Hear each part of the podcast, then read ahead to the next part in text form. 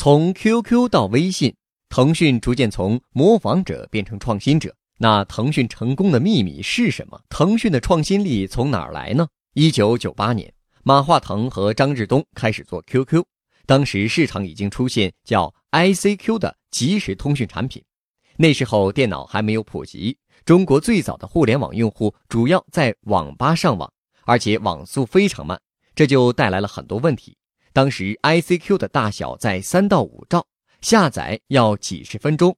ICQ 把用户资料存在电脑上，如果用户用另一台电脑上网，原来的内容和列表就看不见了。于是，为了提高下载速度，第一版的 QQ 被压缩到了两百 KB。五分钟就能下完。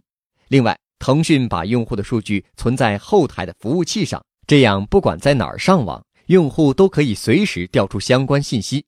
这种对用户痛点的察觉，帮 QQ 走出了创新的第一步，也奠基了腾讯产品开发的一个基本思路，那就是从用户痛点出发，寻找解决方案。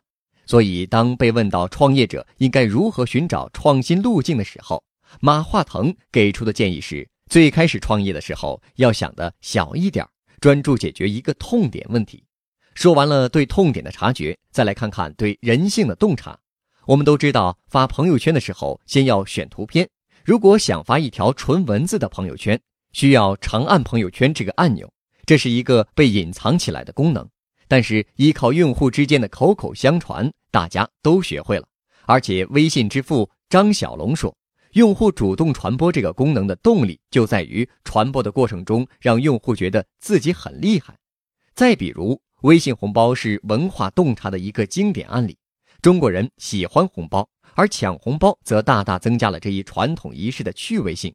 如果把创新当作练武功，从研究用户体验到发现用户痛点，创新的头两步相当于练内功和学招数。对用户的洞察，则是打通任督二脉之后的最高境界。从 iPhone 到微信，最伟大的创新都来自于对用户的洞察。如果产品的开发设计建立在对用户洞察的基础上，创新就会自然而然水到渠成。获取更多创业干货，请关注微信公众号“野马创社”。